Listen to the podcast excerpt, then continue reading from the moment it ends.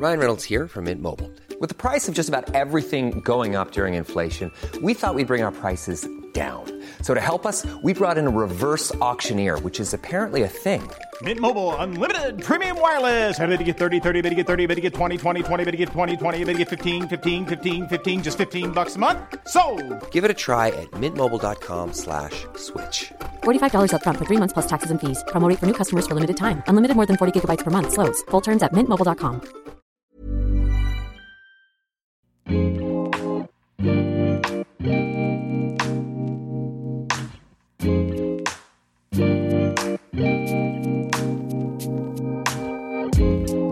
Bonjour à tous, bienvenue sur le comptoir de la psychologie. J'espère que vous allez bien, que vous ne m'avez pas trop oublié cet été, même si j'ai mis pas mal d'épisodes en rediffusion.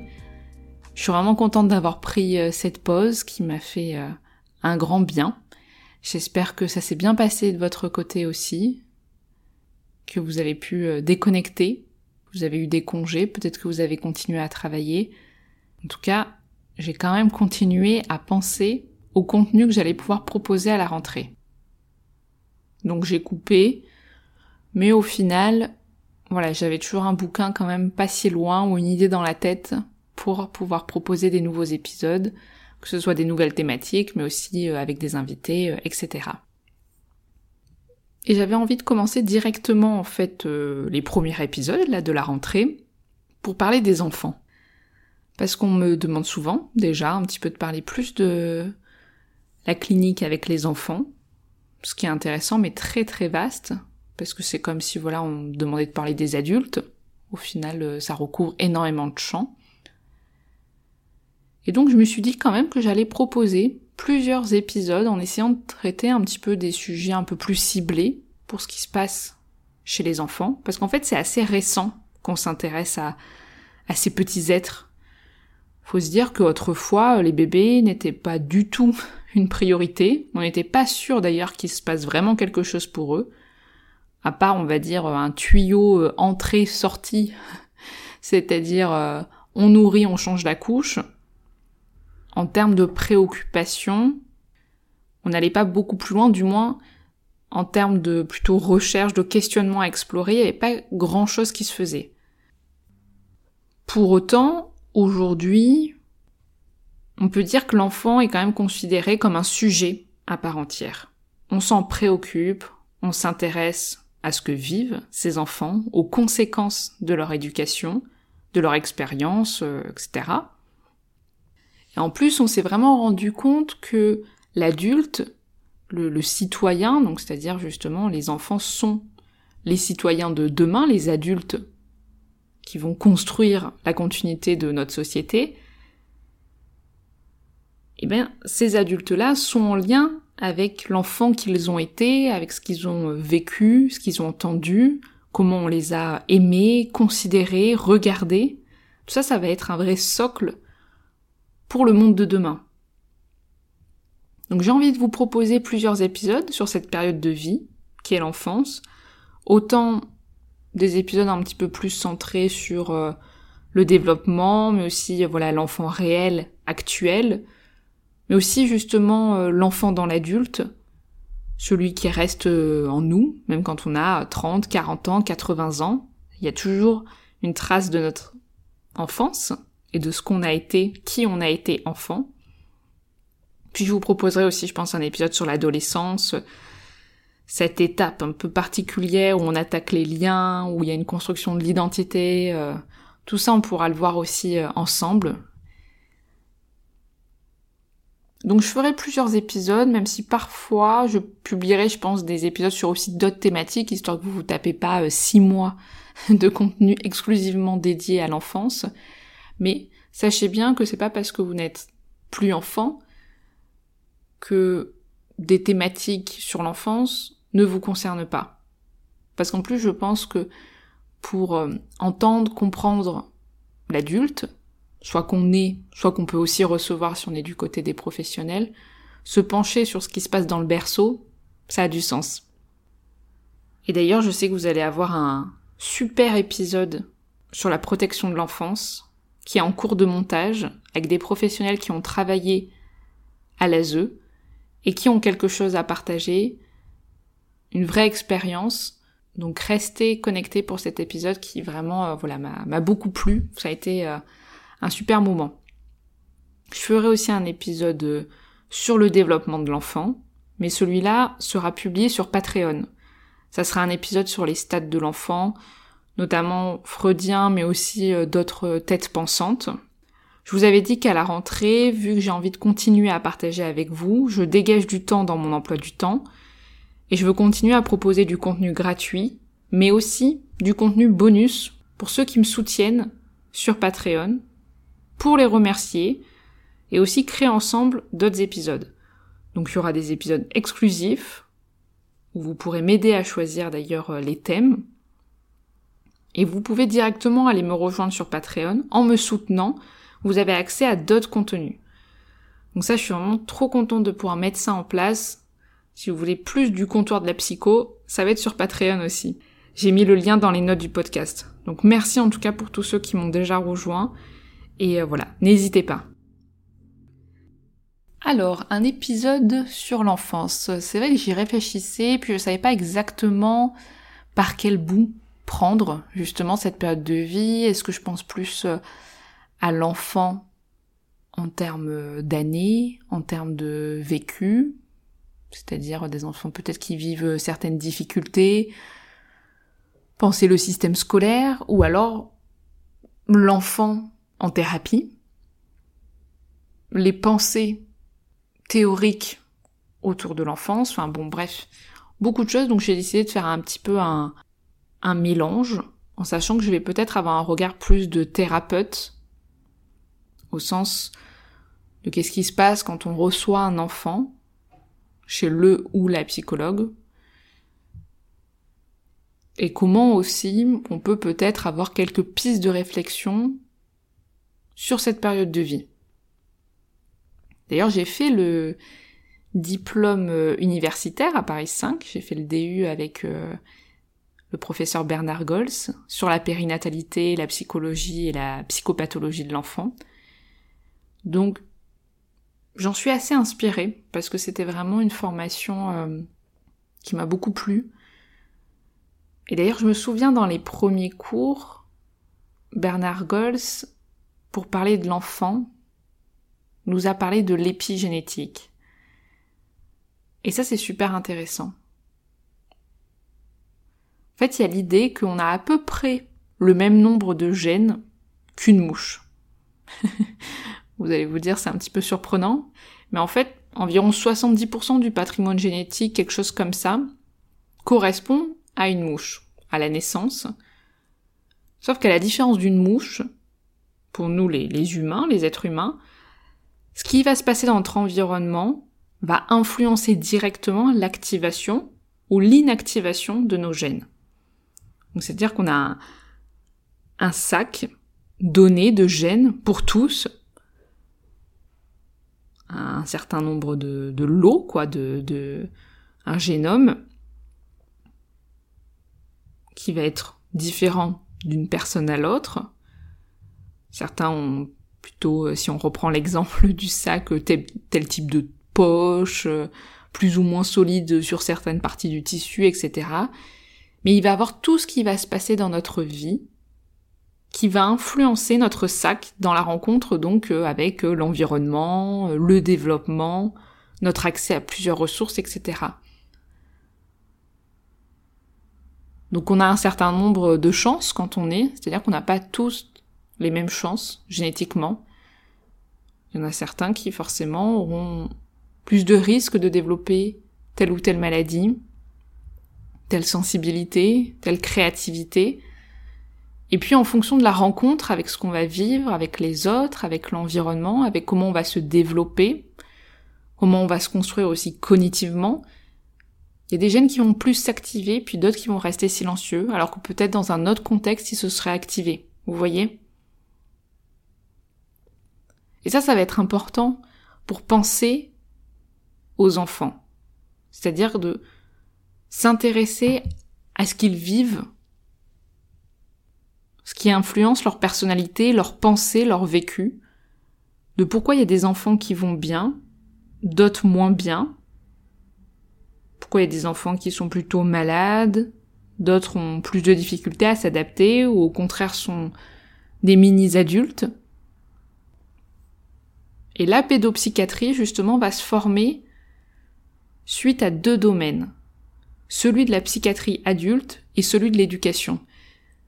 Et ça, c'est intéressant parce qu'après, je vais vous en parler justement des, euh, des figures pensantes autour de ça, c'est-à-dire est-ce qu'on considère l'enfant comme une version euh, miniature petite de l'adulte, et donc par exemple de la psychiatrie d'adulte, c'est-à-dire qu'on se rend compte qu'il y a des enfants qui vivent des, des angoisses euh, terrifiantes, des symptômes autant importants qu'on peut rencontrer chez les adultes, notamment autour de la psychose. Est-ce qu'il y a des enfants qui sont euh, psychotiques? Est-ce que ça serait la même chose que la psychose adulte? Donc la psychiatrie de l'adulte, elle va questionner ce qui se passe chez l'enfant. Puis aussi, il y a le côté de l'éducation, mais au sens de la nécessité d'élever les enfants, de comment ils se comportent à l'école, est-ce qu'on peut repérer euh, dès le plus jeune âge des facilités, ou au contraire des difficultés, donc c'est-à-dire est-ce qu'il y a des caractéristiques chez l'enfant qui définiront l'adulte qu'il sera demain. des fois c'est même aller loin dans les idées de est-ce que si euh, un enfant tape beaucoup ses camarades à l'école, ça sera quelqu'un de violent plus tard, est-ce qu'on pourrait repérer et traiter? Vous voyez, il y avait, il y avait clairement, on passait par ces idées-là, hein, donc euh, aujourd'hui c'est bien entendu remis en question, mais pas de partout. Et donc il y a plusieurs après aussi euh, figures dans le milieu notamment psychanalytique qui se sont intéressés au travail avec les enfants. Notamment ceux que je vais vous parler, Anna Freud, Mélanie Klein, Winnicott, qui vont penser à écouter les enfants, à les accueillir.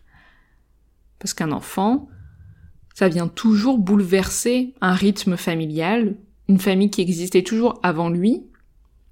C'est-à-dire qu'avant que l'enfant arrive, il y avait des individus qui fonctionnaient de telle manière, donc forcément, l'enfant, quand il arrive, il va aussi chercher à faire sa place, se faire entendre. Parce que un enfant qui vit toute son enfance sur un fleuve tranquille, déjà je suis pas forcément sûre que ce soit souvent le cas. Et si ça l'est, ça peut même être peut-être inquiétant. Parce qu'un enfant, ça bouge, ça exprime, notamment avec le corps. Donc les symptômes peuvent être des manifestations normales même de l'enfance. Être un enfant, c'est aussi avoir des symptômes, c'est normal.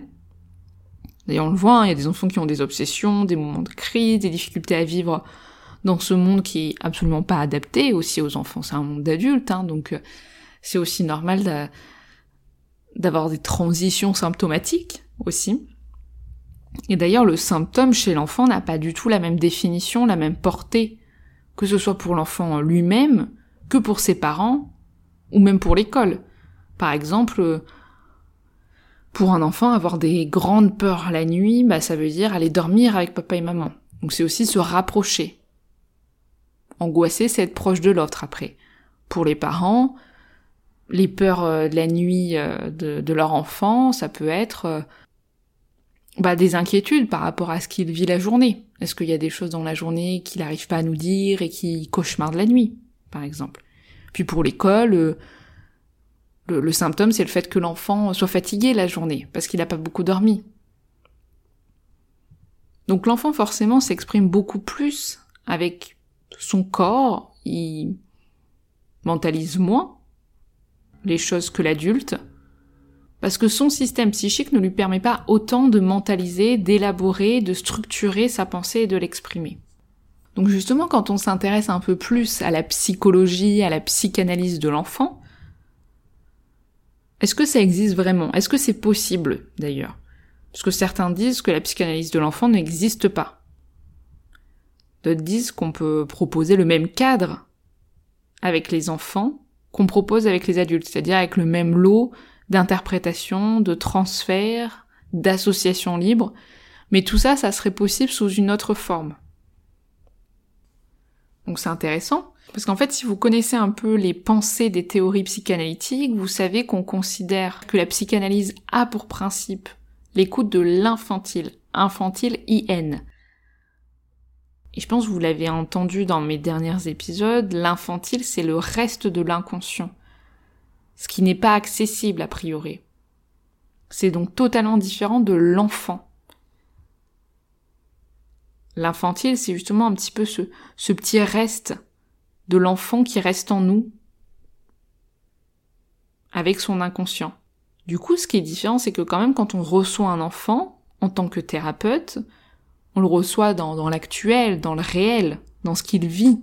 Il n'est pas encore forcément, après ça dépend les âges, ça dépend le vécu, ça dépend pourquoi l'enfant est là, qu'est-ce qu'il amène, mais on n'est pas forcément directement dans un travail d'après-coup, dans une inscription inconsciente, où on pourra aller faire des allers-retours sur les expériences passées pour ressortir, presque réencoder, vous voyez les événements. Là, l'enfant, on est dans le réel, on est dans l'actuel. Du coup, il y a des psychanalystes qui disent qu'ils ne peuvent pas recevoir d'enfants dans l'idée que c'est pas du tout l'heure, en fait, de faire un travail d'analyse. Parce que justement, on peut pas travailler sur cet après-coup. Parce qu'on est dans le coup direct, d'une certaine façon. Donc c'est vrai que pour le coup, je suis plutôt d'accord avec cette idée que l'analyse en tant que telle, dans le cadre divan fauteuil, on va dire, n'est pas pertinente à proposer aux enfants. Ça dépend après euh, l'âge, bien sûr, et puis je, je suis pas psychanalyste. Donc euh, je, c'est pas mon cadre. Mais je pense quand même que si le cadre de l'analyse est souple, on peut le proposer aux enfants, mais donc avec des moyens différents, notamment avec le jeu, avec le dessin. Mais je ne sais pas s'il y a des professionnels qui m'écoutent, des psys, quand vous recevez un enfant, je pense que lui dire de s'allonger tranquillement sur le divan, puis vous vous mettre dans votre petit fauteuil, si l'enfant ne bouge pas et se met à associer, euh, c'est presque symptomatique. C'est que je n'ai jamais vu ça, en tout cas. Donc si on se réfère à la psychanalyse uniquement comme une pratique, en effet, on ne reçoit pas un enfant comme on reçoit un adulte. Pour autant, par exemple c'est mon cas, on peut aussi se référer à plusieurs théories, se baigner justement dans le cadre que peut proposer l'analyse avec l'adulte, s'en inspirer pour l'adapter, pour le transformer. Parce que la question du transfert, du contre-transfert, selon moi, elle peut exister avec l'enfant. Vous allez voir que je dis selon moi au sens parce qu'il y a plusieurs écoles et que ça peut être différent d'une pensée à l'autre. Mais ce qui est sûr, c'est qu'il faut percevoir que la psychanalyse ne s'arrête pas à la position allongée, mais est plutôt à considérer dans l'idée d'écouter quelque chose. Une histoire au-delà du, premier discours un peu brut que des fois peut apporter l'enfant, et on peut restituer dans une histoire une vérité subjective avec l'enfant. Et d'ailleurs, les enfants comprennent très bien ça aussi. Ce qui est assez marrant, c'est que des fois, ils savent très bien aussi quoi nous adresser directement. Puis ce qui est chouette, c'est que l'enfant a une plasticité, a une mouvance psychique. C'est-à-dire que l'enfant, il est toujours en construction, que ce soit physiquement mais aussi psychiquement. Donc vu que ce n'est pas figé, il y a des moments où ça avance, mais aussi des moments où ça régresse. Parce que c'est difficile de quitter certaines étapes quand on est enfant. Et les crises chez les enfants, enfin si on peut parler de crise entre guillemets, c'est-à-dire crise au sens des fois d'une rupture, d'un stade à un autre, ou, ou d'un moment qui vient bouleverser le familier d'avant, comme l'entrée à l'école, l'arrivée d'un d'un petit frère ou d'une petite sœur, ou même des, des grandes craintes, hein, des grandes angoisses, c'est habituel, même avoir des, des phobies, ben, toutes ces crises-là sont structurantes.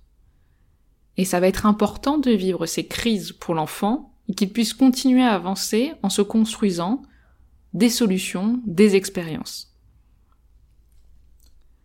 Donc faut voir bien sûr la teneur aussi de la crise, le poids des fois que ça peut occasionner en termes de souffrance. Parfois l'enfant est tellement pris dans un conflit que c'est difficile pour lui d'investir un ailleurs, et ça, bien entendu qu'on peut l'accompagner en, tant que psy euh, avec tout ça. Mais ce qu'il faut se dire, et je pense qu'il est vraiment important, c'est que la crise, le symptôme d'une certaine façon, fait partie de la vie, de la normalité de l'enfant. Ce qui est compliqué, et ça devient une difficulté pour l'enfant, c'est quand il y a vraiment une impossibilité de se défendre, de résoudre un conflit. Donc une impossibilité à rester dans un dynamisme. Quand on est figé, qu'on peut plus avancer face à une difficulté, face à une crise. Donc il y a plusieurs euh, figures pensantes, hein. je vous disais un petit peu du travail avec euh, l'enfant. Je me suis dit que j'allais vous en parler de trois, là je me suis fait un petit plan euh, peu les trois têtes. je vais vous parler de Anna Freud, de Klein et de Winnicott. Il y aura aussi Dolto d'ailleurs que j'aurais pu vous parler, parce que Dolto elle est vraiment passionnante sur le plan euh, clinique, je trouve. Elle a écrit, euh, enfin, elle a, il y a beaucoup eu de ces euh, pensées qui ont été retranscrites vu qu'elle faisait beaucoup de réponses aux parents. Les parents envoyaient des lettres et elle faisait des des réponses à la radio suite à des situations donc euh, très ciblées et en quelques lignes elle euh, elle ouvrait quelque chose dans la réflexion, elle permettait une ouverture qui est vraiment ultra intéressante et puis en plus elle était vraiment dans l'idée que les petits euh, même très tôt sont des êtres de langage qui baignaient en fait dans la communication. Et ça on, peut vraiment le percevoir chez, chez les enfants même dans les séances par exemple il y a les parents qui parlent et que l'enfant des fois peut être au loin, peut jouer. Enfin pour mon pour mon cas, à chaque fois, les enfants sont toujours présents dans, les séances, même si des fois c'est un temps où les parents euh, ont été invités, que ce soit pour la première séance ou des, des séances au milieu. Bref, que l'enfant, voilà, même si au loin il est occupé, il sera toujours très attentif à ce que va dire euh, son parent. Et on voit même des enfants qui vont venir euh, je sais pas, par exemple, réconforter, donner leur doudou si à un moment ils sentent que le parent aborde quelque chose de triste. Et ça, Dolto, elle le dit bien en fait, que les enfants sont très tôt dans la communication, dans le langage. D'où l'importance aussi de pouvoir verbaliser avec les enfants et les inclure dans tout ça. Donc je vais quand même voilà euh, privilégier de, parler de des trois euh, théoriciens cliniciens, qui sont donc euh, Anna Freud. Je dis Anna pour justement la différencier euh, de, Freud, du père, le grand patriarche. Euh, donc Klein et Winnicott. Alors Anna Freud, elle dit que le transfert, pour elle, il est absolument pas envisageable avec un enfant, et donc que le cadre même de l'analyse est impossible avec les enfants. C'est-à-dire qu'elle dit que vu que l'enfant est dans un environnement qui de toute façon il ne le choisit pas cet environnement, il suit ses parents, et il est totalement dépendant d'eux, il fonctionne avec eux, il n'est pas dans la capacité d'élaborer en tant que sujet à part entière, puisque justement cette part est dépendante de ses parents. Donc le fait de se porter en tant que sujet, qui serait presque le, but de l'analyse, c'est-à-dire le jeu, J-E, n'est pas possible avec l'enfant, du moins beaucoup plus complexe. C'est difficile pour un enfant de sortir d'un schéma, d'un environnement, d'une répétition dont il n'est absolument pas maître. Donc ça, Anna Freud, voilà, elle, défend cette idée qu'on est plus du côté de l'éducatif, de l'accompagnement et du travail avec les parents, que du transfert à proprement parler dans le cadre analytique avec les enfants. Même au niveau du matériel clinique, ce qu'apporte l'enfant dans son histoire va toujours être d'emblée corrélé par une multitude de faits euh, imaginatifs, ce qui est normal et même positif. Un enfant, il a besoin de fantasmer, de se construire sa réalité.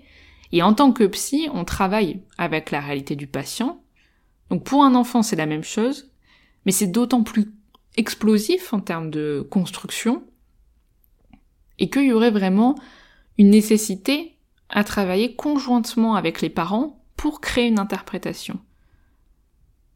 Donc c'est clair que ça ça a aussi du sens de cette pensée-là, dans le sens où faut voir le dynamisme qui est en route chez l'enfant, son histoire, sa narration à lui, et également aussi pouvoir l'entendre avec la fenêtre aussi qu'on peut observer de son environnement.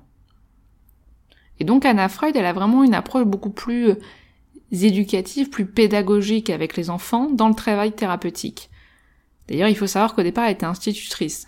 donc euh, c'est intéressant. Et ce qui est central avec Anna Freud, et moi me paraît primordial, c'est l'importance de l'alliance avec les parents, qui sont présents dans le travail, même s'ils ne le sont pas forcément euh, dans les séances avec les enfants, ils existent, ces parents, et il faut vraiment que l'alliance thérapeutique existe aussi.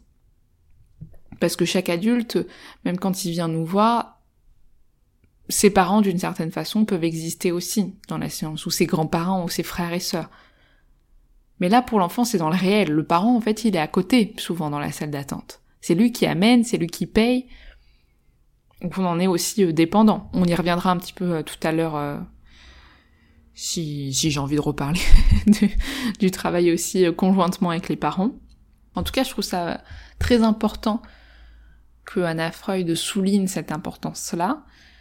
Parce que par exemple, c'est pas le cas de, de Klein, Mélanie Klein, où pour elle, elle va se concentrer principalement, exclusivement presque sur euh, les enfants, sur le bébé, qu'elle va même considérer comme un être totalement différencié, avec ses désirs, ses non-satisfactions, son agressivité.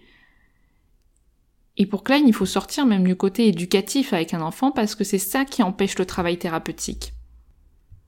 Donc elle est moins prise dans l'idée de penser les parents puisque c'est le temps de l'enfant. Elle se base vraiment sur l'interprétation du dessin, du jeu avec les enfants, qu'elle va désigner comme du matériel interprétatif au même titre que la parole chez l'adulte. Et donc comme pour les adultes, pour Klein, elle pense que le bébé est déjà pris dans un monde fantasmatique, avec des pulsions beaucoup plus agressives, par exemple, et ça c'est normal, ça fait partie du monde de l'enfant. Et pour elle, dès le départ, justement, il faut et on peut participer au transfert, c'est-à-dire investir la relation avec le thérapeute quand on a un enfant. C'est possible. Et d'ailleurs, on peut même rejouer dans cette relation sa façon de vivre son mécontentement, ses difficultés. Et le bébé va déjà adresser à l'analyste, dès son plus jeune âge, quelque chose qui se passe pour lui. Et Klein, elle va interpréter rapidement ce que montre avoir le bébé ou même l'enfant, donc toutes ses réactions, dessins, comme des signifiants de son vécu. Winnicott, lui, il est un petit peu à part. Il emprunte plusieurs théories. Il a fait un, bout d'analyse d'ailleurs avec un, avec un analyste pardon, clanien et un autre bout d'analyse, on appelle ça une tranche, avec un analyste de Anna Freud. Et c'est lui qui va dire un bébé, ça n'existe pas. Alors ça, cette phrase, je l'ai entendue toute ma formation. En fait, il dit qu'un bébé, ça n'existe pas au sens qu'un bébé seul, ça n'existe pas. C'est presque une métaphore, un bébé, une entité, mais qu'en réalité, le bébé en tant que tel est toujours pris, toujours collé à un environnement. Donc seul, ça, ça n'existe pas il va autant penser ce qui se passe de façon intrapsychique, donc le monde interne de l'enfant, mais également l'environnement, les interactions. Et Winnicott, il a beaucoup parlé du jeu avec les enfants. Et moi, ça a pas mal joué aussi dans ma formation, c'est-à-dire d'oser jouer, s'impliquer dans la créativité avec l'enfant. Et pour ça, je vous propose justement, dans le prochain épisode, que je vais euh, préparer euh, pour euh, l'enregistrer juste après, de penser un petit peu plus la question du jouet avec l'enfant, du jouet ER, du playing, comme dit Winnicott, c'est-à-dire cette activité de, de jouer, même la question du dessin, etc. Et donc penser cette possibilité du travail avec les enfants euh, chez le ou la psy, et comme ça, je pourrais aussi refaire un point sur euh, comment euh, ça se passe avec les parents. Donc voilà, je vous laisse pour cet épisode afin qu'il soit pas trop long. Je le coupe un peu au milieu, je suis désolée, mais à chaque fois je parle et je me rends compte au milieu de l'épisode que je parle un peu trop et que j'ai encore beaucoup de choses à dire. Donc hop, je coupe, comme ça en plus ça me fait euh, du contenu à vous proposer bien ciblé. Donc on se retrouve pour le prochain épisode pour continuer à échanger, à partager autour de la psychologie de l'enfant. Voilà, je vous remercie pour votre écoute et à bientôt. Salut